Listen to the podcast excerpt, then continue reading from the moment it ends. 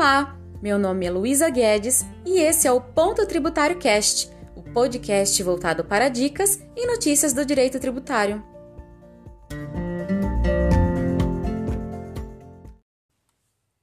Na inauguração do podcast, trouxe uma notícia quentíssima vinda do jornal O Estadão do dia 12 de março do ano corrente.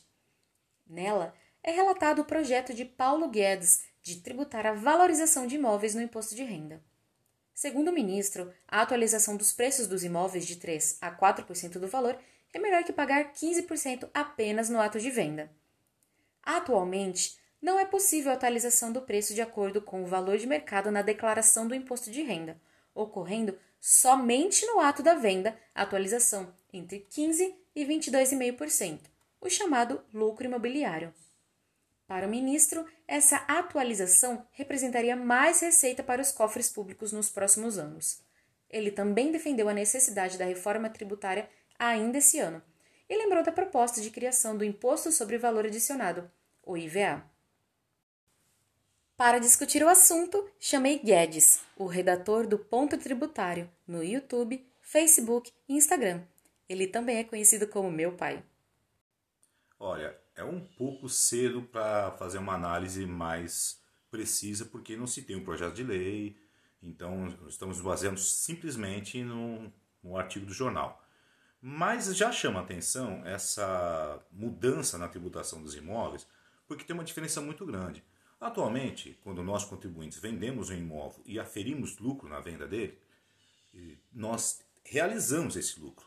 Ele é efetivo, ele é concreto, porque o imóvel foi vendido, inclusive o dinheiro entrou no caixa. Ele se tornou real. Da forma como o ministro pretende, ele está tributando um lucro potencial. Ele faria uma pesquisa de preço, presumo eu, aferiria um suposto ganho que você não teve, eu também não tive, a gente não vendeu os imóveis, e tributaria.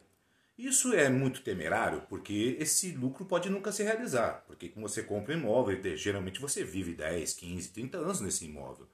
Às vezes nem vende esse imóvel. E ele está sendo tributado por um lucro que nunca realizou. Ele nunca foi vendido, nunca entrou no caixa. Ademais, pode acontecer coisas que o imóvel desvalorize. Por exemplo, o Estado pode construir no seu bairro uma penitenciária. Não sou contra a instalação de penitenciários, mas elas desvalorizam a região onde elas são instaladas. Então, isso é um exemplo. Aí você pode né, ser tributado ano a ano, ano a ano, ano a ano com a valorização do imóvel e de repente você sofreu uma grande desvalorização e nunca aquele lucro, e compensou todo o suposto lucro anterior. Então eu acho temerário. Entendi. E qual seria a sua sugestão para o ministro Paulo Guedes, papai? Quanto a demais a reforma tributária, realmente tem que haver, tem que simplificar, mas o ministro tem que, talvez, pensar em tributar as pessoas mais ricas. A faixa que ele está buscando tributação não suporta mais carga. Essa carga adicional que ele quer criar vai sofrer, vai incidir muito em quem? No pobre, no classe média, porque o rico vai fazer, ele já tem empresas de holding familiar, onde ele vai esconder esses imóveis, vai ser mais difícil para tributar. Eu acho que o ministro deveria realmente pensar com carinho no imposto sobre grandes fortunas, que já tem previsão na Constituição desde a sua inaugural desde outubro de 1988 e não se fala nisso. O que se diz, ah, vai ter fuga de capitais. Se for uma alíquota escorchante, sim terá. Mas se for uma alíquota pequena, de 0,5%, 0,3%, alguma coisa assim, menos que 1%, vai trazer renda e eu tenho certeza que os grandes empresários, as pessoas mais ricas do Brasil, não vão evadir dinheiro. Tá? Não por causa desse imposto, tá certo? E também tem uma coisa, nós acabamos de ter uma decisão do Supremo Tribunal Federal que impediu a incidência do imposto de transmissão causa-morte doação para doações ocorridas do exterior para o Brasil por falta de lei complementar. Agora é o momento de fazer, de instar o Congresso, instigar o Congresso Nacional a aprovar essa lei. Porque nós, cidadãos comuns, nós da classe média, nós pobres, pagamos esse imposto quando transmitimos ou recebemos herança, nossos filhos também paga esse tributo quando recebe a herança que nós, nós deixaremos. Não é justo bilhões de reais, como o caso concreto que foi analisado pelo Supremo Tribunal Federal, ficar à margem da tributação, porque eles são muito ricos, eles conseguem morar em Mônaco, por exemplo, transmitiu um patrimônio à margem da tributação. Então, nessa reforma tributária, eu acho que o ministro Paulo Guedes deveria se concentrar realmente em tributar as pessoas mais ricas, as pessoas que têm mais potencial.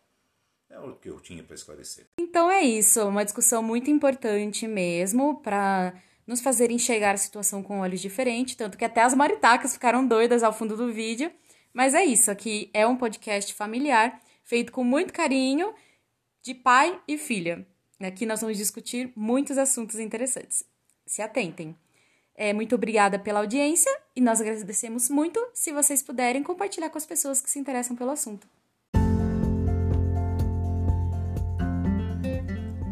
Você tem interesse nos temas do direito tributário? Então siga o Ponto Tributário aqui no YouTube, Facebook, Instagram e Telegram.